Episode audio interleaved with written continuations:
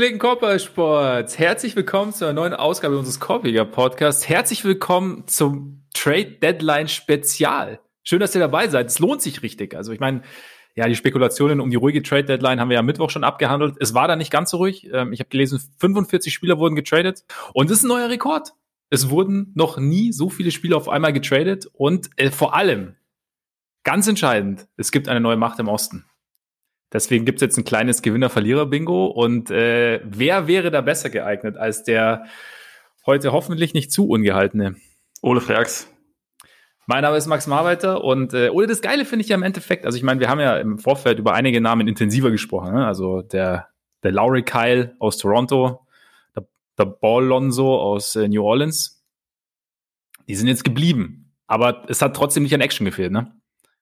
Ja, äh, also ich würde sagen, es war eine Deadline, die uns durch äh, etwas mehr durch Masse als durch Klasse erschlagen hat, aber trotzdem gab es auch ein In paar Moves, die ich durchaus interessant fand. Äh, ja. Du wirst ja. gleich einen achtstündigen Monolog über eins wahrscheinlich halten oder ist die Folge auch durch, aber äh, ja. nee, also es ist halt, das, das war eigentlich auch das, was ich am Mittwoch meinte. Man hat halt immer, äh, es gibt unfassbar viele Gerüchte, es gibt unfassbar viel äh, Strohfeuer und alles Mögliche, was irgendwie passieren kann. Und dann heißt es, oh nee, da passiert heute überhaupt nichts, diesmal ganz ruhig. Und dann hast du im Endeffekt alle vier Sekunden kommt irgendwas, kommt ja. irgendwas um die Ecke und dann die Deadline ist durch, aber in der, in der Viertelstunde danach kommt auch immer noch was um die Ecke. Also war schon auf jeden Fall sehr, sehr viel los. Es ging vor allem früh los. Also ich meine, es war, glaube ich, um halb vier, vier oder so, als äh, die größte Nachricht quasi kam. Und äh, das Geile war, ich habe mir so, ich habe gedacht, ich, ich nutze die Vorzüge des Freelancer-Lebens und gehe halt frühzeitig einkaufen, dass ich halt die Massen vermeide, ist ja gerade auch sehr vorbildlich, ne? Natürlich. Und äh, ich bin gerade, ich hatte gerade den Supermarkt betreten, da vibrierte mein Telefon und ähm, es waren deine Nachrichten. Wutsch! Es ist ja. unfassbar. Ähm, es wird, es, ich war dann erstmal, ich, wusste erstmal nicht genau, was ich davon halten soll. Es war, ich stand dann so am Gemüse und bin dann die ganze Zeit so hin und her und wollte dann zum Gemüse, dann habe ich wieder auf mein Handy geguckt. Also ich war, ich war kurz ein bisschen aus der Fassung gebracht und habe äh, nachgedacht und ja, mittlerweile freue ich mich sehr, da kommen wir gleich drauf. Wir müssen nämlich heute, wir, wir, wir haben ein enges Zeitfenster heute. Wir haben 50 Minuten Zeit, deshalb werden wir uns heute so ein bisschen so Gewinner und Verlierer anschauen, habe ich ja schon gesagt, und uns so ein bisschen durchhangeln und natürlich die ganze Sache etwas oberflächlicher behandeln, weil ich denke, nach dem Bulls haben wir noch so drei, vier Minuten Zeit, um den Rest kurz abzuhandeln. Und ansonsten werden wir uns natürlich dann mit den einzelnen Themen dann noch ein bisschen genauer befassen. Ist wahrscheinlich auch in deinem Interesse, ne? Selbstverständlich. Also vor allem weiß ich, dass meine meine Usage Rate jetzt so im ersten Segment wahrscheinlich sehr, sehr gering sein wird. Und das ist auch okay, weil auch ich brauche manchmal meine Pausen. Auf jeden Fall, du bist, kommst so ein bisschen in den Genuss, äh, in den vielleicht auch Zach Levine ab jetzt kommen wird. Ne? Also es ist äh, so ein bisschen, bisschen runterfahren, so ein bisschen zurücklehnen, ein bisschen zugucken. Auf jeden Fall, ja, also einer der Gewinner, jetzt ganz kurz, aber auch mal, weil ich meine, aus meiner Perspektive natürlich, aber auch aus deiner Perspektive, einer der Gewinner sind die Bulls, oder? Ah, ja, ich habe schon, ich habe mir schon gedacht, dass da jetzt wieder der, der, der, der kritische, das kritische Nordlicht ums Eck kommt. Aber ja. Also sie haben, sie haben sehr viel gemacht. Sie haben auch interessante Sachen gemacht. Ich bin, also und sie sind kurzfristig besser geworden. Das, äh, ich glaube, da, da sind wir uns auf jeden Fall sicher. Ich bin mir noch nicht so ganz sicher, wie ich das jetzt so langfristig finde. Also ob sie die die Probleme, die so in der Kaderkonstruktion sind, über die wir auch schon öfter gesprochen ja. haben, ob die jetzt gelöst sind oder ob manches einfach nur verschoben wurde. Also mit, mit dem Finisher ist ja nichts passiert. Das ist jetzt für mich nicht, nicht der ideale Fit auf Dauer neben Vucevic. Deswegen heißt das wahrscheinlich eher, dass das, dass da dann nicht dauerhaft was passiert. Ein Point Guard ist nicht gekommen, aber also unterm Strich, ohne dass ich jetzt hier zu kritisch werden will, ähm, sind sie natürlich erstmal besser geworden. Ich, ich, also mich hat es ein bisschen überrascht, dass man, dass man halt Carter abgegeben hat. Dazu ähm, zwei Erstrunden-Picks waren es, glaube ich. Mhm. Äh, das ist, ist schon ein stolzer Preis und wir haben ja auch über Vucevic schon öfter geschrieben, es ist, ist ein super super Offensivspieler. Es hat auch seine Limitierung. Ich meine, jetzt sehen wir endlich mal, wie er bei einem mittelmäßigen Ostteam äh, auftreten kann. Ja, den habe ich auch schon gelesen. Ja, ja. ich weiß leider nicht mehr, bei wem ich den gelesen habe, ja. aber ich habe mich sehr darüber gefreut. Ähm, ja. ja, nee, aber also ich will dir jetzt auch nicht zu sehr in die Parade fahren. Also sag mir einfach nee. mal, wie das, wie das Ganze aus deiner Sicht äh, abgelaufen ist und wie happy du jetzt bist. Also der Punkt ist, also du, du hast ja schon diese, die Picks hast du ja angesprochen, beziehungsweise Carter und Picks. Also erstmal, was halt einfach aus, aus Bulls Sicht extrem positiv ist, ist, dass einfach mal wieder aktiv versucht wurde, bei einer Trade Deadline, wie du sagst, sich zu verbessern. Also da eben zu gucken, okay, was ist denn möglich und dann vielleicht auch mal was zu probieren, weil ich meine, im Endeffekt ist es ja ein Versuch und bei Vucevic, ähm, ja, also wir kennen ja die, die Thematiken um ihn rum, aber wir kennen auch, finde ich, so die Thematiken rund um Orlando die letzten Jahre, dass da, also ich meine, wie oft haben wir über die Magic geredet gesagt, so, ja, na, so richtig rund ist das alles nicht. Und die einzige Konstante war im, im Endeffekt Vucevic. Und er hat sich immer weiter verbessert, ist, ist All-Star geworden. Gut, ist jetzt, wir können diskutieren, ob da vielleicht auch jemand anders reingepasst hätte dieses Jahr, aber im Endeffekt haben sie einfach mal was versucht und sind halt einen Punkt, finde ich, schon angegangen, der ein Riesen oder der eine große Schwachstelle im Kader war oder mehrere sogar. Also A, so diese Präsenz unterm, unterm Brett, dass sie da auch so ein bisschen Physis haben, das hat ihm ein bisschen gefehlt, einfach weil Carter ein bisschen zu kurz war, Gafford ein bisschen zu schmal und ja, also da hat es einfach, da, da war jetzt so ein bisschen mehr Physis, hat auf jeden Fall nicht geschadet und ich meine, sie haben jetzt nicht diesen Point Guard bekommen, aber Vucevic kann, glaube ich, schon einen Teil des Playmakings übernehmen. Also sie haben zumindest einen guten Passer bekommen. Und ich glaube, das ist schon was, was es mal so ein bisschen ja ausbalanciert, das Ganze. Gleichzeitig, ich meine, du hast gesagt, Lauri ist noch nicht, mit Lauri haben sie, da haben sie nichts, niemanden gefunden, sagen wir es mal so. Sie haben ähm, keinen kein Point Guard geholt und es ist auch Casey Johnson, der relativ schnell auch getwittert, dass ähm, Acme, meine zwei neuen besten Freunde, ähm, ich so und Mark Eversley, ja. genau, danke. dass die, dass die noch nicht fertig sind. Also ich meine, klar, Trade Deadline ist jetzt durch, aber ich denke schon, dass da noch mehr in der, in der Pipeline ist. Es gab wahrscheinlich, man konnte sich wahrscheinlich mit den Pelicans einfach nicht einigen. Ich finde es auch okay, dann zu sagen, ich meine, ich hatte ja kurz gestern im, im Anflug der Euphorie, habe ich dir ja geschrieben, ich könnte mir irgendwie, könnte ich mir auch Bledsoe vorstellen, so von der Bank in dem Ding, ne, ich ein bisschen, ja, ist okay, kurz, dass ich es nicht kurz gemacht in der, in der Wutsch-Euphorie. Ja. ja, genau, genau gut, dass sie, okay, dass sie es nicht gemacht haben. Ich glaube halt, der, der Preis, den die Pelicans haben wollten, war zu hoch. Es hat am Ende irgendwo nicht, nicht gepasst. Find, ich finde es auch okay, dass man dann nicht gesagt hat, okay, also stur geblieben ist und gesagt hat, wir wollen jetzt einen Point Guard und wir bezahlen jetzt über sozusagen. Die Picks, also er ist Top 4 protected jetzt für dieses Jahr und jetzt gehen wir mal davon aus, dass sie, also sind, glaube ich, gehen wir davon aus, dass sie in die Playoffs kommen. Es wäre natürlich schön, irgendwie zu picken, aber ich finde es ich find's in dem Sinne noch vertretbar, weil du einfach einen All-Star bekommst, der auch irgendwo ein Need für dich füllt, der zudem halt zu deinem jetzigen Star eigentlich relativ gut passt, zumindest offensiv. Klar, defensiv muss man noch ein bisschen gucken und da ist sicherlich auch noch die Entwicklung von Patrick Williams entscheidend, aber offensiv passt es schon ganz gut. Also ich habe eine ganz nette Statistik, die Bulls waren 28. was das Pick-and-Roll-Scoring des Rollman angeht. Hm. Dürfte jetzt etwas besser werden. Auf jeden Fall. Also Busovic ist ja sowohl Pick and Roll als auch Pick and Pop da wirklich einer der, genau.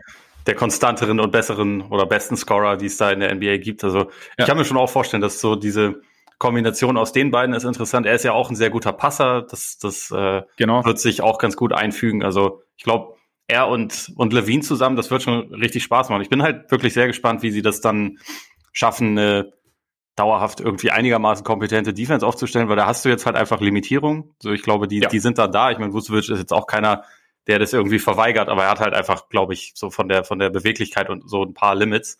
Ja. Ähm, also das wird jetzt die nächste große Herausforderung, aber also mich würde es auch interessieren, wie das dann so, wie das dann so aussieht. Was hältst du denn noch außerdem davon, dass Daniel Theiss auch in der Stadt der Buletten gelandet ist? Hat mich sehr gefreut. Also ich fand es erst schon ganz cool. Mo Wagner fand ich ganz interessant, zu ihm halt als, als klassischer Shooting Big Man, der, hat, der ja gar nicht mehr so, so regelmäßig von draußen schießt, sondern auch Richtung Kopf geht. Aber ich fand, ich finde Thais gerade in, im, im Gesamtkontext und auch jetzt in, in dem, also mit Blick auf diese Verpflichtung finde ich Thais eigentlich schon interessant, weil er dir halt so ein bisschen, ich meine, du, du siehst ihn oder hast ihn öfter gesehen, aber weil er dir grundsätzlich halt ein bisschen Physis bringt, ein bisschen Hustle bringt, ne, dir eine gewisse ähm, Switchability bringt, eine gewisse Rim Protection bringt. Also natürlich ist er auch nicht der größte, aber und dann hin und wieder auch noch ein bisschen stretchen kann. Also ich meine, er ist jetzt nicht der, der allersicherste Schütze, aber ich finde so, er ist so, so als, als Komplementärteil dazu finde ich ihn gar nicht so schlecht. Ich weiß jetzt nicht, ob er zwingend mit, mit Vucevic zusammen aufs Feld kann. Ich kann es mir irgendwie vorstellen. Ich weiß nicht, ob ich zu einfach denke, von wegen, du hast halt mit, mit Vucevic halt einen, einen wunderbaren Floor-Stretch eigentlich. Also ich meine, nimmt auch, ich habe mir gleich mal alle Statistik, ich bin ja eigentlich nicht so der Statistik-Nerd, aber ich habe gleich mal geguckt, ne, also jetzt nicht wahnsinnig advanced, aber er nimmt 6,5 Dreier pro Spiel und trifft 40,6 Prozent. Das ist schon das, Ordnung, also ne? die, die, die Advanced Stats würden auch zustimmen, dass das ganz gut ist. Also und das, vor allem, das kann ich dir jetzt einfach so versichern. Sehr gut, das freut mich, das freut mich. Und ein echt interessanter Punkt, ähm, er nimmt viele Dreier nicht aus der Ecke, sondern halt von oben. Also die, die schwierigeren, ja. theoretisch. Also von daher, ich könnte mir ganz gut vorstellen, dass Thais da gar nicht so schlecht reinpasst, auch jetzt im Kontext mit, mit Young und, und auch mit Lauri tatsächlich, der ja noch da ist. Also, dass man da irgendwie so ein bisschen, dass man zumindest eine gewisse Vielseitigkeit im Frontcourt hat. Klar, du musst auch die Minuten verteilen. Da kommt auch noch dazu, dass eigentlich so in der Zeit, in der Lauri nicht gespielt hat, so die Minuten, in denen Patrick Williams auf der vier gespielt hat, nicht so schlecht war. Das war auch so einer meiner ersten Gedanken, dass vielleicht auf Dauer dann, je nachdem, wie es halt noch, ähm, wer, was für die es halt noch gekommen wären dann gestern, dass vielleicht Williams dann auch öfter auf die vier rückt. Aber so grundsätzlich finde, also ich, ich finde, Thais passt ganz gut rein. Also vielleicht kannst du es mir so ein bisschen aus, aus deiner Celtics-Perspektive noch sagen, wie du es ihn jetzt so siehst in dem Kontext. Ich finde es auch, also es, es wird auf jeden Fall nicht schaden, zumal das ja auch jemand ist, der seine Stärken in der Defense hat. Und ich glaube, das ja. ist, das, das tut den Bulls nicht unbedingt äh, schlecht, so jemanden da auch noch mit drin zu haben.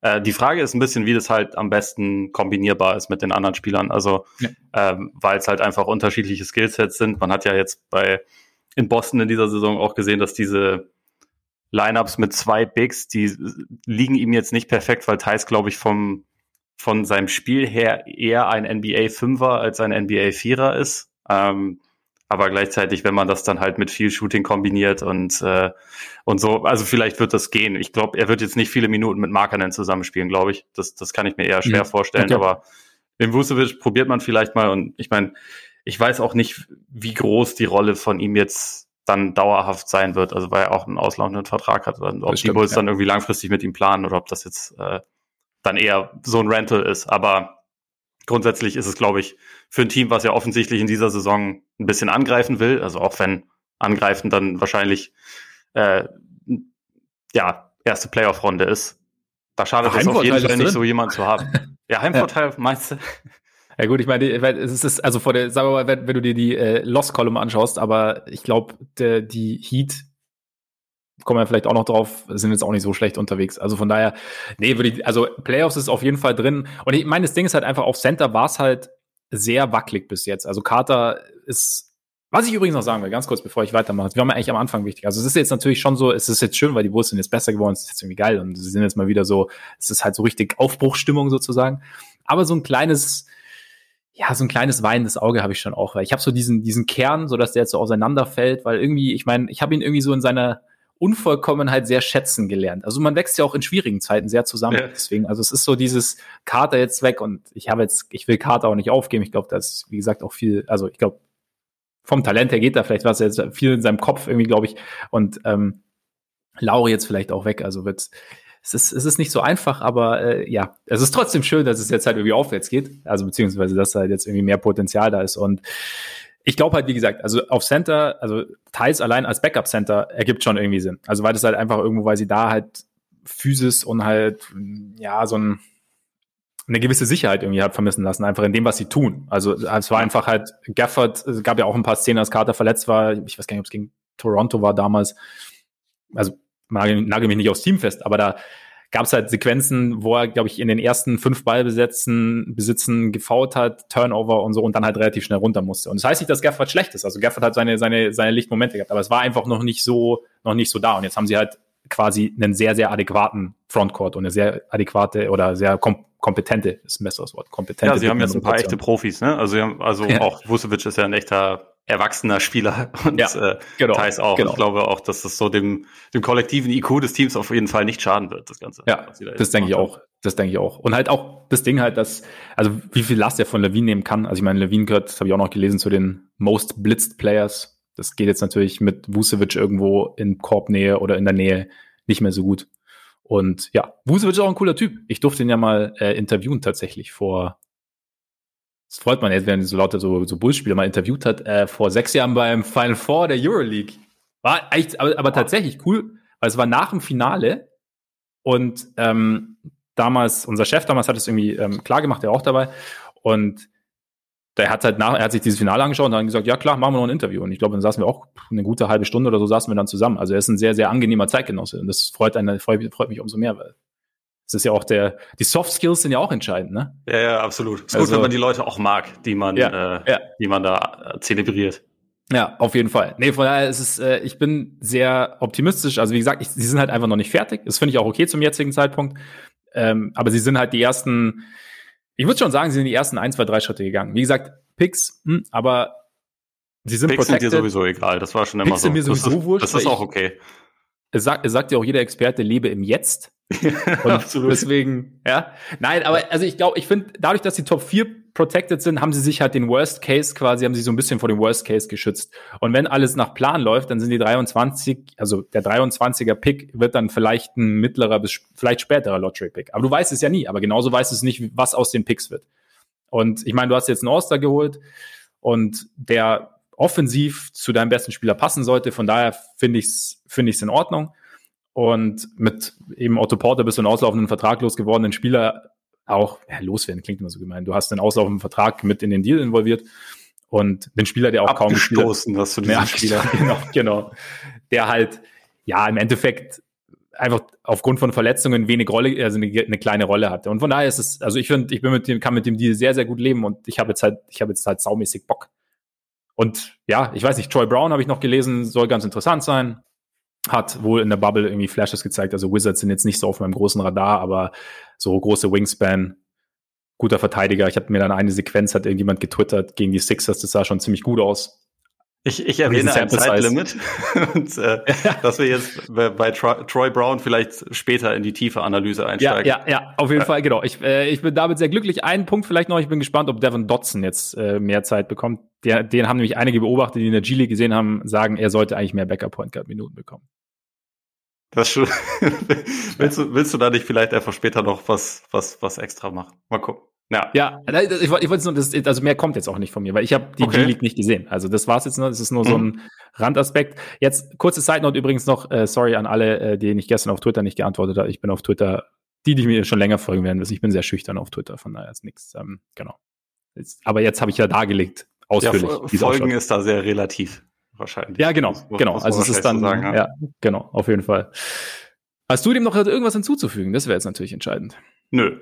Ich würde okay. nur sagen, dass, dass wir dann wahrscheinlich noch äh, mit einem, wahrscheinlich mit einem der involvierten Teams vielleicht einfach weitermachen. Sollen wir über die Magic kurz sprechen? Ich meine, da, sie Können haben jetzt machen, ja.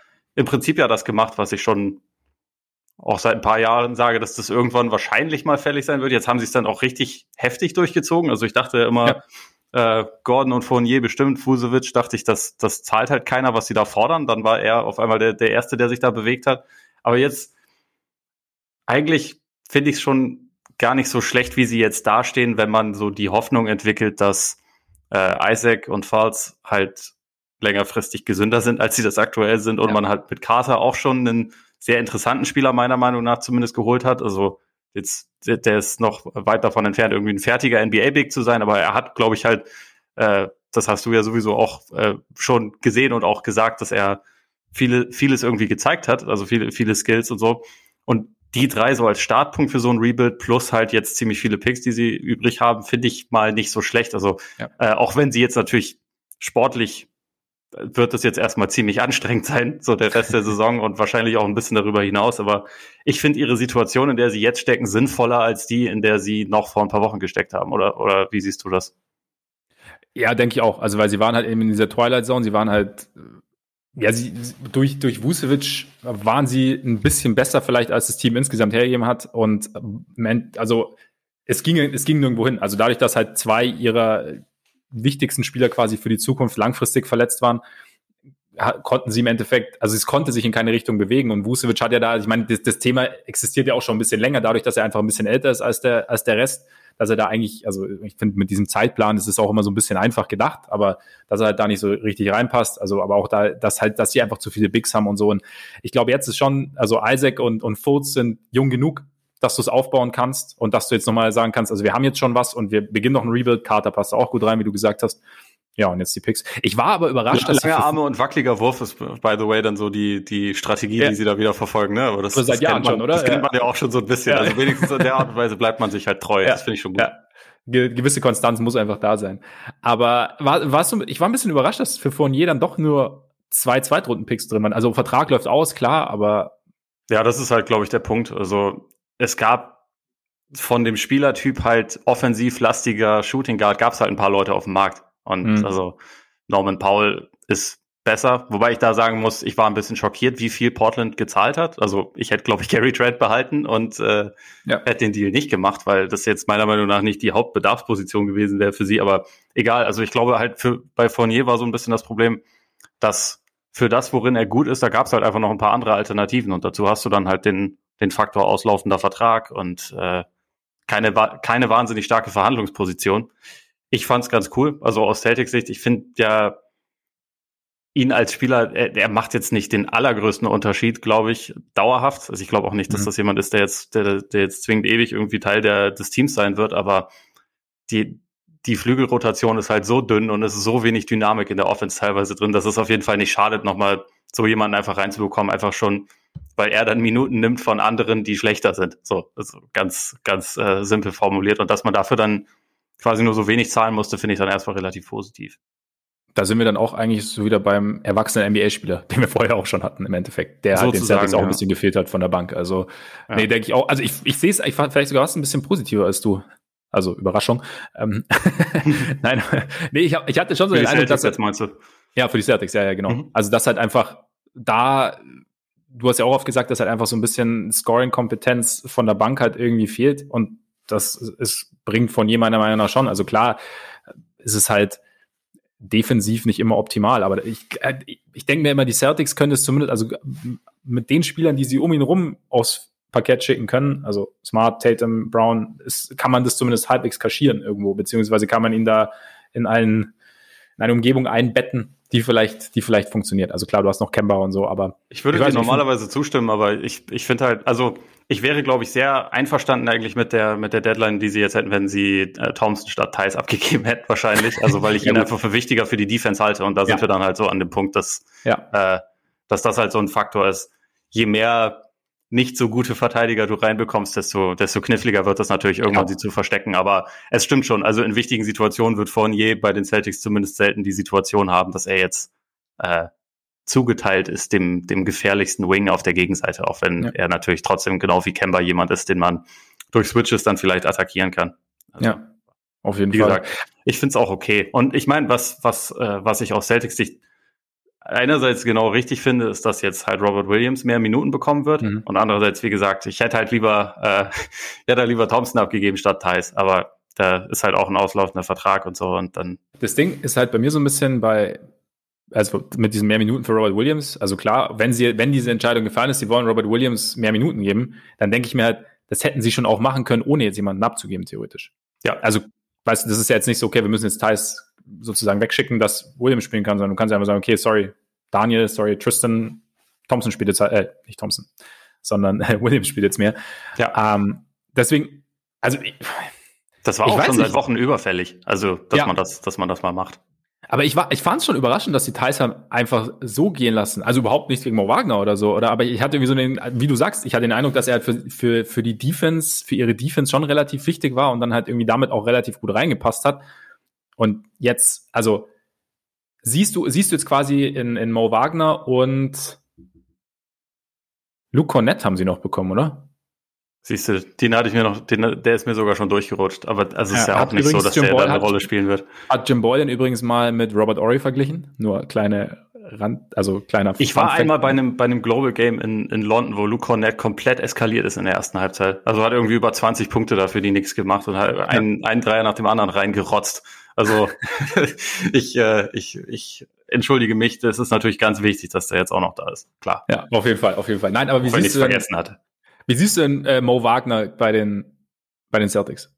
Ich bin mir sehr unsicher, weil er, also auch sein Vertrag ist ja ausgelaufen oder also läuft aus, besser läuft gesagt, aus, ja. weil die, weil die Wizards die Option nicht gezogen haben. Das kann ja Boston jetzt auch nicht rückgängig machen. Das heißt, wird unrestricted. Ich denke mal, sie werden ihn sich jetzt ein bisschen anschauen. Ähm, aber an sich ist halt die fünf ja schon relativ, also nach wie vor ziemlich tief besetzt. Deswegen mhm. weiß ich nicht, ob sie in ihm jetzt so das äh, noch ein weiteres Talent sehen, das sie aufbauen wollen, oder ob das halt einfach mehr quasi ein Rental war. Wir schauen uns wir schauen es uns mal kurz an und wenn nicht, dann ist aber auch okay, weil weil es ja, also es ist halt ein, ein äh, Geldspar-Move letztendlich, weil er einfach weniger Geld verdient. Und ich weiß nicht, inwieweit sie ihn sportlich dann wirklich auf dem Schirm haben okay. überhaupt. Okay.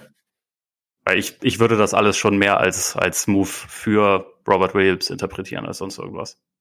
Sind die Celtics besser geworden? Oder irgendwie? Ich glaube nicht signifikant. Also einfach, ich glaube, die Offense ist wahrscheinlich ein bisschen besser geworden, die Defense ist eher schlechter geworden und ja. äh, letztendlich diese Deadline ist jetzt für mich mal wieder so eine, die eher andeutet, Boston sah sich jetzt selber nicht unbedingt in einem Modus, wo man durch einen Deal oben anklopfen kann. Mhm. Oder, oder es war halt dann, wie man das ja auch schon sehr oft hatte, dass die Kosten zu hoch waren und man halt nichts riskieren ja. wollte und na, Peyton Pritchard wollen wir nicht abgeben und, äh, und überhaupt und, und äh, dass es dann halt einfach nicht gereicht hat. Aber ich glaube, mhm. also mit der Einschätzung würde ich ja auch übereinstimmen, dass sie in dieser Saison einfach nicht gut genug sind, um, also da, damit sie durch beispielsweise Aaron Gordon, wenn sie den jetzt bekommen hätten, dass sie dann irgendwie sofort so in diese Contender-Klasse vorgestoßen werden. Ich glaube, dafür ist einfach zu viel im Argen.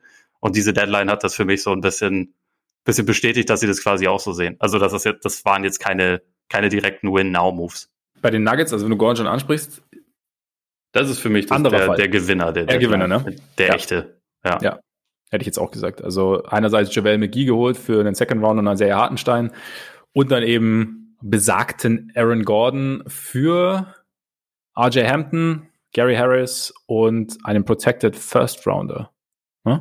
Ja. Ist ja richtig. Und da Hampton gerade erst gedraftet wurde, kann man ihn so quasi noch als späten Erstrunden-Pick, wenn man möchte, quasi mit dazu ziehen. Da habe ich eben ja. bei dem, bei dem jungen Kern der, der Magic, wobei Stimmt. Kern da vielleicht ein großes Wort ist, habe ich unterschlagen. Aber ja. ist da sicherlich auch jemand, der da mehr Möglichkeiten erhalten wird. Aber ja, die Geschichte ist auf jeden Fall vor allem Gordon. Ähm, McGee ist natürlich auch, glaube ich, hilfreich, also weil einfach diese, die Center-Position da schon was war, wo sie Bedarf hatten, aber ja wenn wir jetzt mal irgendwie auf die Playoffs schauen, da wird McGee dann zehn Minuten pro Spiel bekommen, wenn es hochkommt, glaube ich. Also einfach, weil Jokic da ja auch Minuten frisst wie sonst was. Äh, wichtig ist halt Gordon. Und das ist schon jemand, der, glaube ich, da einen sehr großen Unterschied machen kann. Also einfach, weil er diese Vielseitigkeit defensiv auf mehreren Positionen halt hat, die sie ohne Jeremy Grant nicht mehr hatten, der gegen bestimmte so von den von den kräftigeren Wings, die ja vor allem in der Western Conference doch relativ äh, gut vertreten sind, der da zumindest körperlich dagegenhalten kann. Und ich bin ja, also ich meine, wir, wir haben in letzter Zeit ja auch öfter mal darüber geredet, ob man eigentlich von Aaron Gordon irgendwann mal so die, die ideale Rolle und die mhm. äh, ideale Form überhaupt sehen wird. Also weil man ihn einfach bisher nicht final bewerten kann als Spieler. Man ja. hat viele gute Tools gesehen und nie bisher eine Rolle, die jetzt wirklich komplett Sinn ergeben hat für ihn. Also teilweise falsche Position, teilweise hat man ihm einfach zu viel den Ball gegeben und zu viel Decision-Making überlassen, was nicht seine Stärke war und so. Und ich glaube an der Seite jetzt von, von Jokic und Murray, wo du halt einfach schon eine offensive Hierarchie ja hast und sowieso eine sehr gut funktionierende Offense hast, kann ich mir halt vorstellen, dass man ihn da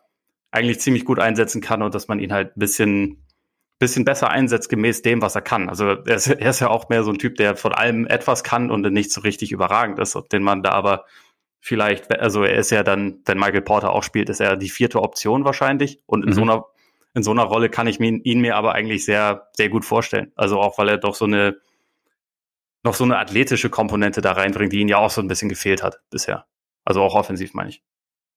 Ja, ich finde, er ist auch, er ist echt eigentlich ein Opti also fast ein optimaler Fit da in diesem Frontcourt-Kontext der Nuggets, einfach weil, also du hast ja schon angesprochen, dass halt durch den Abgang von Grant so diese, diese Vielseitigkeit gerade defensiv irgendwie abgegangen ist und halt so ein bisschen so der, der Low-Maintenance Offensivspieler, dem du schon mal einen Ball geben kannst, der was auch, der auch was damit anfangen kann, aber der halt sonst nicht viel braucht. Und ähm, ich bin ja bei Gordon, Thema ist ja schon lang, wie, wie er sich entwickelt, wenn es mal besser passt. Und ich meine, im Endeffekt glaube ich, die Situation, also mit Jokic hast du ja auch jemanden, der ihn dann halt auch gut mal irgendwo so einsetzen kann, dass er ja, vielleicht einfache Abschlüsse bekommt. Also auch, ich meine, seine Passing-Fähigkeiten sind ja auch bekannt. Also er ist jetzt kein, nicht ein primärer Ballhändler und auch nicht ein primärer Playmaker, aber ich glaube dann, wenn es halt so im Fluss der Offense, könnte es schon ganz, ganz gut funktionieren, denke ich. Und auch gerade so, dass er so eine, vielleicht mit im, im Verbund mit Porter dann so eine, so eine, so eine Mini-Rotation dann quasi hat, so Offense-Defense-mäßig, dass er dann halt offensiv die kleinere Rolle hat, defensiv die größere Rolle, dann je nachdem, wie es halt aussieht.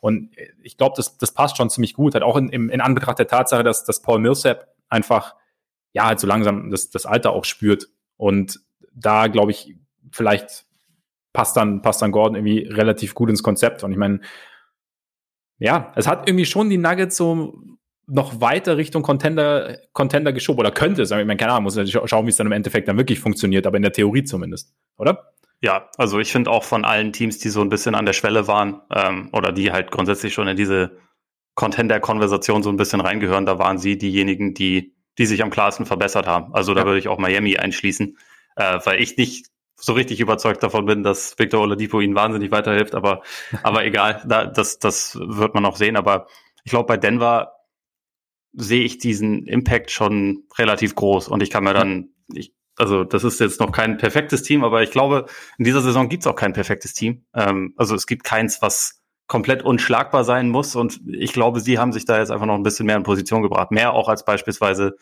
die Flippers, die äh, zwei Second Rounder, glaube ich, plus Lou Williams für Rajon Rondo rausgehauen haben, der in dieser Saison bisher wirklich absolut gar nichts gezeigt hat. Es ist so geil, also weil ich glaube, diese Wette auf Playoff Rondo wird man noch in 20 Jahren machen. So, wenn, er, wenn er in der Regular Season eine Minute gespielt hat und dabei überhaupt nichts getan hat und ansonsten einfach nur die ganze Zeit gechillt hat, irgendjemand wird sagen, ja, bei den Playoffs, ne, da, legt, da legt er den Schalter um und vielleicht tut er es ja. Und dann hat sich das gelohnt für die Clippers, aber äh, wahrscheinlich nicht. Ich habe ich hab zwei. ich meine, bei den Lakers hat's, ist das Gamble aufgegangen. Ja, zeitweise. Also, ja, vor, allem also, vor allem in den Finals war er, ja. war er zeitweise wirklich gut, muss ja. man sagen. Also und ja, für die Clip, also ich, ich finde schon er auch, hat da auch mit LeBron zusammengespielt. So, ich glaube, das hilft. ja. sagt man zumindest, sagt man. Aber ja, also ich glaube aber, ich meine, es wurde jetzt auch schon rund um, also wenn du mal vom Spielerischen weggehst, wurde auch schon von ein paar Leuten gesagt, also so dieses Ding, also Rondo halt als Stimme im Lockerroom auf dem Court, so ein bisschen halt dieses quasi verbale Playmaking sozusagen auch, glaube ich, kann schon, kann den Clippers schon helfen. Und ich, also ich meine, der große Fehler, oder was heißt der große Fehler? Das große Fragezeichen für mich, für mich ist halt auch, weshalb jemand wie Rondo in eine Situation ging oder, oder weshalb ein Team jemanden wie Rondo verpflichtet ist, in einer Situation ist, in der es nicht alles zu gewinnen hat, sozusagen. Also in der halt, bei Rondo ist ja offensichtlich jemand, also wenn wir Playoff Rondo nehmen, hat der, gut, wobei in Chicago hat es auch gut funktioniert in den Playoffs. Aber Rondo ist ja jemand, der diese Playoff-Herausforderung anscheinend schon braucht, zumindest im Jet, zum jetzigen Zeitpunkt seiner Karriere. Und von daher war Atlanta, glaube ich, jetzt kein optimales Pflaster. Clippers ist jetzt wieder was anderes. Ich war, aber klar, ich meine, je älter er wird, je schwächer seine Regular Seasons werden, desto größer sind natürlich auch die Fragezeichen, wie viel Playoff Rondo denn noch da ist. Also es ist schon irgendwie auch ein Gamble. Ich bin auch, ich finde es auch interessant. Ich meine, Williams war ja jetzt auch, also durchaus noch produktiv. Vielleicht ist da halt auch so der Punkt. Sie haben halt jetzt seit Jahren diese Problematik einfach gehabt, dass er in den Playoffs so ein bisschen, ja, sich, also ausgewählt werden konnte sozusagen von der Offense ja. und dass halt, dass man deshalb vielleicht eher geneigt ist, dann zu sagen, okay, genau diese Blaupause wollen wir jetzt nicht mehr und deswegen sind wir jetzt etwas bemühter, den Spieler abzugeben, auch wenn er natürlich durchaus noch wertvoll fürs Team ist. Also er war, ich glaube auch gerade in der Kabine war, hat, das sollte man vielleicht auch nicht unterschätzen, weil er eigentlich schon auch als ganz korrekter Typ so gilt. Also von daher, ich, ich bin gespannt. Ja, es ist gut, es steht und den Deal kann man erst bewerten Richtung Playoffs dann.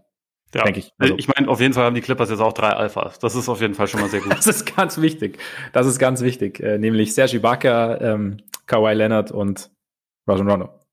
Ja, er ersetzt Kawhi durch Marcus Morris und dann hast du wahrscheinlich wirklich ja, die, lau die, lautesten Charaktere. Ja, ja, ja das Was stimmt, vielleicht das ein Problem ist. Aber mal gucken. Also ich, ich bin da skeptisch. Aber äh, sie hatten auch nicht so viel Spielraum, muss man dazu ja. sagen. Ja. Wo ich ja ein bisschen, bisschen enttäuscht war, waren die Sixers. Also letztendlich hilft ja? ihnen George Hill, glaube ich, total weiter. Das war mhm. schon, war schon gut, aber ich habe halt da die ganze Zeit auf die, auf die große Lösung gehofft, quasi. Und die ist halt, die ist halt ausgeblieben. Ja. Aber allem Anschein nach waren ja die, die Forderungen für Kyle Lowry so hoch, dass es dann halt im Endeffekt nicht geklappt hat. Wobei das schon, es war schon ein bisschen skurril. Also die Raptors haben ja also auch auf den letzten Metern noch mehrere Kaderplätze frei gemacht, indem sie ja, genau. Terrence Davis eigentlich für nichts verscherbelt haben. Matt Thomas hatten sie auch schon abgegeben, Norman Powell ist gegangen und so. Also ich dachte eigentlich, das kündigt jetzt an, dass, dass, dass da halt Bewegung reinkommt. Und dann Kyle Lowry is staying with the Raptors. Okay. das war stark, ja. Das also alle, die nächste, die nächste Ära der Raptors mit Gary Trent anführen. Was natürlich auch cool ist, aber. Auf jeden Fall, auf jeden Fall. Ja, ich, ich, ich war auch überrascht, wobei ich jetzt halt also ich hätte auch Lowry gern in, in Philly gesehen. Also war ja, glaube ich, so unser aller Favorit, mehr oder weniger.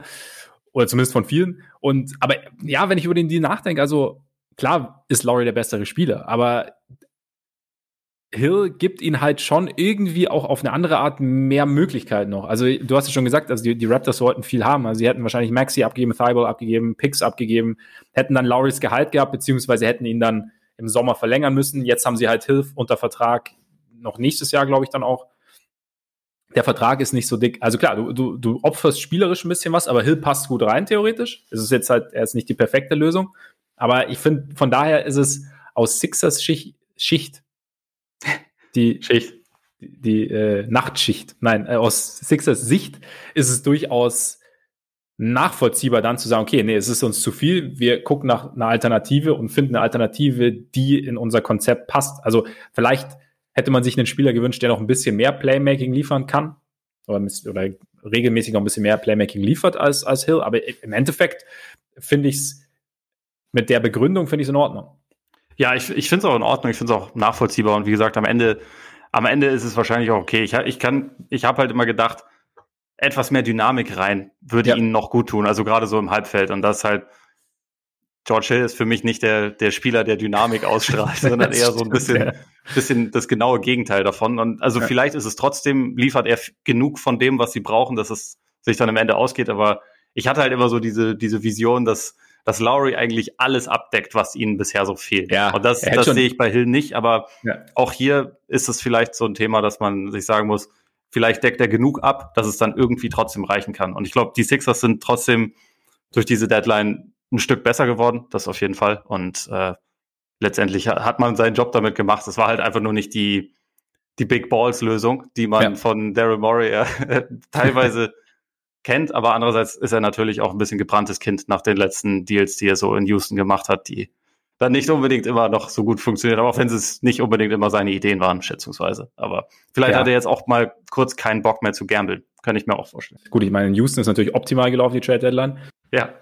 Das muss also, man vielleicht noch mal kurz sagen. Also, ähm, wenn wir, also wir, wir sind ja ein bisschen unstrukturiert, ist vielleicht ja. dem einen oder anderen vielleicht schon aufgefallen, aber so, ja. ich glaube, die Rockets muss man schon als, als äh, Verlierer nominieren, ja. oder? Also, die haben sicherlich, als sie den den harten Deal gemacht haben oder als sie dann nicht Levert haben wollten, sondern Oladipo, haben sie ja sicherlich auch irgendwie damit kalkuliert, dass sie Oladipo dann vielleicht wieder gewinnbringend verscherbeln können. Ja.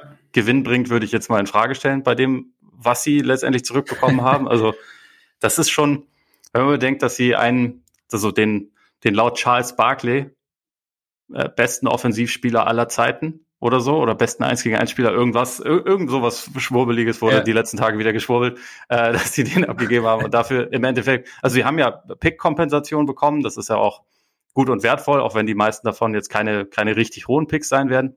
Ihr eigener Pick wird natürlich sehr hoch sein, aber äh, dass sie eigentlich, sie haben kein einziges so Building-Block junges Talent zurückbekommen. Mhm. Also keins, wo man sagen würde, da fühle ich mich schon mal richtig wohl mit, dass der jetzt langfristig bei uns ist und äh, der kann, auch wenn wir jetzt erstmal nicht so gut sind, mit uns wachsen. Also sei es ein, äh, also ein perfektes Beispiel wäre natürlich Shea Gilgis Alexander, den OKC ja. bekommen hat, der als Rookie schon sehr gute Ansätze gezeigt hat in, äh, in LA, aber wo man jetzt auch noch nicht unbedingt wusste, dass er dann sofort diesen Schritt zum Star macht. Aber die Fantasie hat man ja jetzt gar nicht bei dem, was, was Houston nee. zurückbekommen hat. Und ich glaube, äh, wir hatten ja über Oladipo auch gesagt, dass ich jetzt eh nicht davon ausgegangen bin, dass es da einen großen Markt für ihn gibt. Also einfach, weil er es momentan nicht rechtfertigt und weil sowieso alle immer gedacht haben, er unterschreibt dann nächstes Jahr in Miami, weil er dahin will.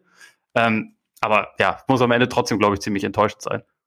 Aber das ist ja genau die Frage. Also warum, warum haben sie gedacht, sie holen Oladipo, um ihn dann, also die, das Risiko zu sagen, wir bekommen dann für Oladipo das, das und das, war ja schon relativ hoch, weil im Endeffekt, also die Fragezeichen waren ja schon, als er kam. Und er kam in ein Team, also klar, zu dem Zeitpunkt des Trades hatte sich das, so war Christian Wood, glaube ich, noch fit oder keine Ahnung, sah auf jeden Fall irgendwie noch ein bisschen besser aus, aber er kam halt in ein Team, das auch im, komplett im Umbruch steckte. Also das heißt, quasi er selber ist wieder dabei, so ein bisschen Fuß zu fassen nach seiner Verletzung. Das Team ist nicht, nicht stabil. Das heißt, im Endeffekt war es ja die, ja, sagen wir, eine der schlechteren Umgebungen für einen Spieler wie Oladipo, um jetzt irgendwie seinen, in Anführungszeichen, Wert zu steigern. Ja, und jetzt keine Ahnung. Also ich finde diesen, diese Aufzählung, was sie jetzt für Harden bekommen haben, also Exum, Olinik, Bradley, vier Erstrunden-Picks und fünf Pick-Swaps. Ne? Also es ist halt, ich, ich habe ja, den, ich meine, also, die Picks sind gut, aber sie, sie haben, werden unterschiedlich wertvoll sein, ne? Also weil ja. es halt die, die meisten werden halt keine hohen Picks sein. Genau. Und dann, dann stündest du vielleicht mit Caris LeVert besser da am Ende. Und im Ende, am Ende vielleicht noch Jared Allen oder so. Also das, gut, wobei da hast du halt Christian Wood. Na, ja, Frage, aber da sage ich mir doch, das ist doch völlig egal. Also Cleveland hat Jared Allen für so wenig da abstauben können. Ja. Einfach nur, weil sie zur richtigen Zeit am richtigen Ort waren. Man ja. hätte doch Jared Allen nehmen können und den auch jetzt traden können. Du hättest für Jared Allen jetzt mehr bekommen als für, als ja. für Victor Oladipo. Also, das, also ist, ja, ja, es stimmt, es stimmt, ja. Also, keine Ahnung, vielleicht hat man sich da einfach ein bisschen verzettelt, aber es sieht auf jeden Fall jetzt für den Moment nicht so gut aus und dann dann draften sie im Sommer Kate Cunningham und dann, dann reden wir schon wieder ganz anders über die Raketen. Aber jetzt gerade ist halt, läuft es halt. Es sei denn natürlich, die Bulls rutschen dann am Ende doch noch knapp in den Lottery, bekommen dann die Nummer 1 Pick und dann haben sie aber sie, sie geben, ach so, Top 4 geschützt, ja, okay. Ja, nee. ja eben. Hast recht. E-Band. E-Band. Ja, aber Oladipo in Miami ganz kurz, also ich meine, Heat Culture und so hat ja schon andere Leute um, um wieder hingebogen, also im Endeffekt kann da eigentlich nicht viel schief gehen, oder? Nö, also ich meine, man muss ja sagen, Anfang der Saison in Indiana sah er, finde ich, teilweise ganz gut Fall. aus. Also Auf da waren die Fall. Zahlen jetzt auch immer noch nicht so toll, wie sie mal waren, aber er sah irgendwie, es ging von der Dynamik her teilweise bis mehr in die Richtung von dem Spieler, den wir früher mal in ihm gesehen hatten. Und Miami hat ja einen guten Medical Staff und so. Vielleicht kriegen das sie ihn stimmt. hin. Vielleicht ist es die ja. Kultur. Vielleicht ist aber auch Nemanja Bielica in dieser Saison der, der, die wichtigere äh, Neuverpflichtung ja. für Miami. Ja. Könnte sein. Also weiß ich nicht, aber ich finde ich, äh, fand ich jetzt spannend, zumal man für ihn ja wirklich kaum was abgeben musste. Was haben die? Äh, Chris Silver und Mo Harkless, ne? Ich, ich glaube, ja. Irgendwie so. Ja. Nee, fand ich, also den fand ich auch, also gerade auch mit Blick auf den äh, Abgang von Olinik hinterher noch, aber Bielica in so einer. Außerdem kriegen sie ja jetzt auch noch Lamarcus Aldridge, muss man dazu sagen, wahrscheinlich. der jetzt für mich den Kohl natürlich auch absolut fett macht, aber. Du bist großer Fan, ja, ja. Ja, ja. Ja, auf jeden Fall. Ja, da bin ich auch ein bisschen, da bin ich auch ein bisschen ja, skeptisch, dass es jetzt so ganz, den ganz großen Unterschied machen dürfte. Aber ja, Beliza finde ich interessant, Oladipo, ich bin gespannt. Ja, es ist halt, in eine, in eine funktionierende Umgebung zu kommen, beziehungsweise gerade so, ich glaube, Houston ist wirklich schwierig dieses Jahr. Es ist auch schwierig, Oladipo einzuschätzen. Wie du sagst, in Indiana sah es ein bisschen besser aus und ähm, es war einfach da, ich glaube, in Houston, was man so mitbekommen hat, waren einfach so viele unterschiedlich, unterschiedliche Dynamiken am Werk, dass du da halt, wie gesagt, wenn du selber nicht die Sicherheit hast, wenn du selber noch so ein bisschen nach deinem Spiel suchst, dass es einfach nicht so, nicht so leicht ist. Bin ich gespannt. Ähm, vielleicht noch ganz kurz Reddick zu den Mavs. Sinnvoll? Gut? Ja, kann nicht schaden, ne? Also, äh, sie waren bisher, äh, sie, sie spielen sich sehr viele Dreier raus, aber waren nicht so wahnsinnig gut da drin, sie dann auch zu treffen. Jetzt haben sie Reddick und Nicolo Melli, die beide ganz gut da drin sind, würde ich sagen. Also, ja. ich habe zwar die ganze Zeit irgendwie damit gerechnet, dass es bei Reddick auf einen Buyout hinausläuft, aber warum nicht? Jetzt hat man ihn sich ja. geholt. Ich glaube, das ist schon jemand, der der für die Art und Weise, wie sie spielen, schadet der nicht. Auch wenn er jetzt nicht seine stärkste Saison spielt, aber er hat ja seine Dreierquote auch wieder gesteigert über die letzten Wochen, nachdem er sehr schwach gestartet ist. Und ich glaube, die letzten 15 Spiele habe ich gelesen oder habe ich gefunden, irgendwo 46,4 Prozent von draußen. Ja, das ist dann doch schon wieder relativ ordentlich. Ja. Und also wenn er das, wenn er das zu den Mavs mit übertragen kann, es ist jetzt eh schon nicht so, dass die Offense die große Schwachstelle der Mavs war, aber weitere Shooter schaden da natürlich nicht. Also je ja. mehr, je mehr Platz Doncic hat, desto besser. Auch wenn die Mavs jetzt nicht den den krassen Schritt gemacht haben, sondern nee. also, ich glaube das nicht, aber Schaden tut's definitiv nicht. Ja. Ich denke auch. Also ich meine, es war ja schon auch so ein Thema. Ich meine, die, die Offense hat ja so ein bisschen gelitten in Anführungszeichen im Vergleich zum letzten Jahr und dass der Curry-Abgang da vielleicht doch ein bisschen komplizierter war, einfach aufgrund seines sicheren Shootings und da glaube ich hilft Reddick dann auf jeden Fall schon. Und genau, äh, die die die Paul-Geschichte sind die Blazers wirklich besser dran mit Norm Powell, oder viel besser dran mit Norm Powell als mit Powell, dessen Vertrag ja auch ausläuft, als mit Gary Trent und ähm, unserem Freund Rüdiger Nachbarschaft. Übrigens, eigentlich habe ich mir gedacht, müsste er Rüdiger Schaft heißen. Ja, weil es ist ja. du, du, das ist doch, es ist mitten am Tag. Sowas können wir nach 23 Uhr kannst du sowas ja, sagen. Ja, nein, aber nein, nein, also, also, wie, wie, also die, die Nachbarschaft, die Neighborhood, die Hood, die schafft. Nein, weil Hood ist ja ein eigenständiger Begriff. Ich habe auch früher, also das waren, das war noch in den, in den Underground-Zeiten, äh, was auch immer, also wie auch immer man die definieren will, aber ich habe mal noch durch die eine Twitter-Umfrage gemacht, ob äh, für Rodney Hood besser Rüdiger Nachbarschaft oder Rüdiger Kapuze ist. Weil Kapuze wäre auch gegangen wegen Hood. Mm, ne? ja, die Wahl aber, fiel aber nun mal pro Nachbarschaft aus und dabei bleibt Also, also da, da sind mir jetzt auch die Hände gebunden. Nee, das ist okay. Würde, also ich, ich meine, in dem Kontext, also, also in dem Zusammenhang auf jeden Fall auch Nachbarschaft. Also das, ähm, aber war nur so ein Gedanke. Jetzt aber noch ganz kurz zum Sportlichen, weil ähm, die Zeit läuft ab. Ich, Macht's, wie also, gesagt, ich, ich war nicht so begeistert davon, auch wenn ich Norman Powell für einen guten Spieler halte, aber äh, und auch ihn momentan für einen besseren Spieler halte als Gary Trent, aber er ist auch älter. Gary Trent hat sich, finde ich, in dieser Saison ziemlich massiv gesteigert, ist erst 22 Jahre alt, also da habe ich nicht so ganz die Not verstanden, warum man so jemanden abgibt, zumal ja Paul auch, also die besten Skills von Paul sind ja nicht, sind ja nicht Themen, die den Blazers fehlen. Also im Sinne von, von äh, Shooting, irgendwie Short Creation und so. Das, mhm. das ist ja, ihre, ja eigentlich ihre große Stärke. Sie sind ja offensiv ja. ein überragendes Team und sind defensiv halt sehr schlecht. Und er macht da vielleicht einen kleinen Unterschied, aber sicherlich keinen großen. Also zumal er auch an diesem, an diesem Thema, wir sind eher, eher klein im Backcourt besetzt, ändert er jetzt auch nicht wirklich was. Ja, und, genau. Äh, deswegen habe ich den Move aus Blazers Sicht nicht wirklich verstanden. Aus Raptors Sicht fand ich es ganz gut. Also auch vor allem, als ich in dem Moment noch dachte, es geht auf einen Neuaufbau, weil dann hätte ich gedacht, ja, ja. Gary Trent ist nicht schlecht. Jetzt sind sie ja halt irgendwo im Purgatory, aber auch dafür, er ist ja jetzt auch schon ein guter Spieler. Deswegen fand ich es eigentlich einfach einen sinn sinnvollen Move für Toronto und nicht so toll für Portland. Ja, ich bin halt, also es, es wirkt halt jetzt einfach so ein bisschen komisch. Also ich habe die, die gleichen Bedenken auch, also ein bisschen mehr Länge halt auf dem Flügel wäre natürlich gut gewesen. Ja, Paul kann schon verteidigen, kann halt Guards verteidigen. Ich glaube, Neil O'Shea hat auch gesagt, dass er halt quasi die eins bis drei verteidigen kann. Aber ich meine, also er ist jetzt halt nicht der längste. Ja, und er ist, er ist jetzt auch kein, nicht der Typ Stopper, ne? Also er ist yeah. nicht schlecht, aber er ist jetzt auch ja. nicht der, der, die, die, die Klette, die sie noch gebraucht haben. Ja, ich meine, die Effizienz, ich weiß nicht, ob es dann halt irgendwie so ein Ding ist, dass er halt so ein bisschen, ja, dass er so ein bisschen Last von Lillard nehmen kann, vielleicht einfach nur von McCollum, also scoring-mäßig und dass du dann halt irgendwie, dass, dass da du da, dadurch mehr Balance hast. Aber ich hätte mir jetzt auch, also wir haben ja schon mal drüber gesprochen, Gordon wäre jetzt für mich der bessere Fit gewesen. Also klar, Gordon war jetzt im Endeffekt ja nicht zu bekommen. Von daher ist es müßig, aber ja, irgendwo, es ist jetzt, es ist jetzt in dem Sinne nicht schlecht, weil ich meine, Norm Paul spielt eine wahnsinnig gute und effiziente Saison. Also wer weiß, wie er sich dann da einfügt. Aber ich meine, sein Vertrag läuft aus. Meine, wie musst du ihn bezahlen dann am Ende? Ist halt auch nochmal die Frage. Ne? Also von daher, ist, das ist, glaube ich, so ein typischer Deal von wegen muss sich zeigen, oder? Also es ist, es ist jetzt, man versteht es jetzt nicht auf den ersten Blick, aber kann auch funktionieren, theoretisch auf irgendeine Art, die wir vielleicht, die uns jetzt noch nicht so vor Augen leuchtet. Ja, auf eine, auf irgendeine abstrakte Art und Weise funktioniert es vielleicht. Also, ja. also auf den ersten Blick bin ich ziemlich skeptisch, dass das ja. jetzt ein sinnvoller Deal für, für Portland war. Die, immerhin haben die Blazers einen Deal hinbekommen, die Lakers ja nicht. Die Lakers nicht, aber gut. Äh, Taylor Horton Tucker ist halt Taylor Horton Tucker. Halt der Tyler Hero des Westens. Des Westens. Des Westens, des Westens ja. ja. Ja, es ist, aber damit auch so ein bisschen irgendwie, sind sie Verlierer dann für dich so ein bisschen? Der Trade Deadline? Dadurch, dass einfach gar nichts funktioniert hat, was sie gerne gemacht haben, oder war es einfach, es ist im Endeffekt auch wurscht, weil wenn alle fit sind, sind sie eh gut genug. Es ist im Endeffekt wahrscheinlich mehr oder weniger wurscht, wenn sie alle fit sind. Ähm, und gleichzeitig würde ich sagen, man kann die Lakers, glaube ich, erst final für diese, für diese Trade, Line, äh, Trade Deadline bewerten, wenn die Buyout-Season durch ist. Weil ja die sind genau wie Brooklyn ja die Teams, die da wahrscheinlich die Big Dogs sind und ein oder zwei Leute halt abgreifen werden. Auch wenn, also wie gesagt, Aldridge geht wohl, äh, geht wohl nach Miami. Dann gibt's halt noch Drummond, der vielleicht einen Unterschied macht. Der interessanteste Name wäre ja in Wirklichkeit Otto Porter, der aber ja. anscheinend bei den bei den Magic jetzt erstmal spielen soll, wobei ich da auch mal gespannt bin, wie lange das dann, ja. also ob das dann wirklich passiert oder nicht.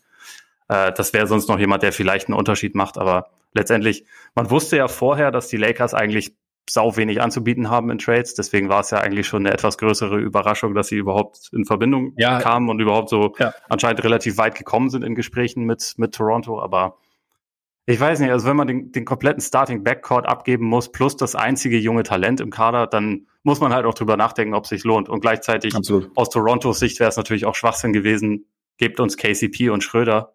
Warum? Also das, ja. Schröder ist auch auf einem auslaufenden Vertrag, KCP hat noch eine Weile, aber passt ja dann auch nicht wirklich zu den, zu den Plänen. Also da hätten sie halt einfach keinen Anreiz gehabt. Ja. Deswegen, mich hat es so ein bisschen gewundert, dass sie überhaupt in intensiven Gesprächen waren, wenn die, äh, wenn Tucker angeblich nie zur Debatte stand. Weil warum? Warum würde man das dann machen? Warum sind sie dann überhaupt an den Punkt gekommen, wo verhandelt wurde und nicht einfach nur, nö, dann halt nicht. ja, genau. Also dieselben Fragezeichen habe ich auch. Ich werde es jetzt nicht, nicht nochmal weiter ausführen, weil viel Neues hätte ich jetzt auch nicht dazu. Außerdem sind wir am Ende. Wir müssen leider abbrechen an dieser Stelle. Wir müssen weiter. Ja. Und nächste, nächste Woche reden wir aber dann über Fiondo Cabengele nochmal ausführlich. Auf jeden Fall. Auf jeden und Delon Wright. Und überhaupt. Und also es gibt schon noch einiges. Ja, nee, es gibt, gibt auf jeden Fall noch ein paar Sachen und ähm, ich, ich weiß auch nicht, ob wir, ich bin mir nicht sicher, ob wir schon genug über die Bulls geredet haben, aber das lasse ich mir übers Wochenende mal. Ach, stimmt, die Bulls, die waren ja auch noch, ja klar. Ja, ne, also, ja eben, siehst du, hast du wieder nicht mitbekommen, aber machen wir dann nächste Woche. Gut, Freunde, vielen Dank fürs Zuhören. Schön, dass ihr dabei wart. Wir hoffen, ihr seid, mit welchem Team ihr es auch haltet, äh, relativ zufrieden mit der Trade Deadline und für alle, die ihr seid Rockets-Fans. Es sei denn, ihr seid Rockets-Fans, dann ist es kompliziert, aber dann äh, hilft die Hoffnung auf die Zukunft. Ich meine, ich habe es ja jetzt am eigenen Leibe erfahren, es wird irgendwann besser. Von daher, ne, die Hoffnung stirbt zuletzt und gleichzeitig, wenn ihr Lust habt, uns noch nicht getan habt, könnt ihr uns sehr gerne abonnieren auf Apple Podcasts. Hinterlasst uns da gerne auch eine Rezension. Dann bei Spotify sind wir auch noch zu finden. Und bei dieser folgt uns gern auf Twitter, Instagram oder Facebook. Schreibt uns da auch sehr, sehr gern an mit Fragen, Anregungen, Kritik, was auch immer euch so unter den Nägeln brennt, wie man so schön sagt. Und jetzt würde ich sagen, genießen wir alle unsere Wochenende zusammen. Vor allem ihr genießt euer Wochenende hoffentlich. Und dann hören wir uns nächste Woche hoffentlich wieder. In diesem Sinne, genießt euren Tag, euren Abend, euren Morgen und bis bald hoffentlich. Reingehauen. Reingehauen.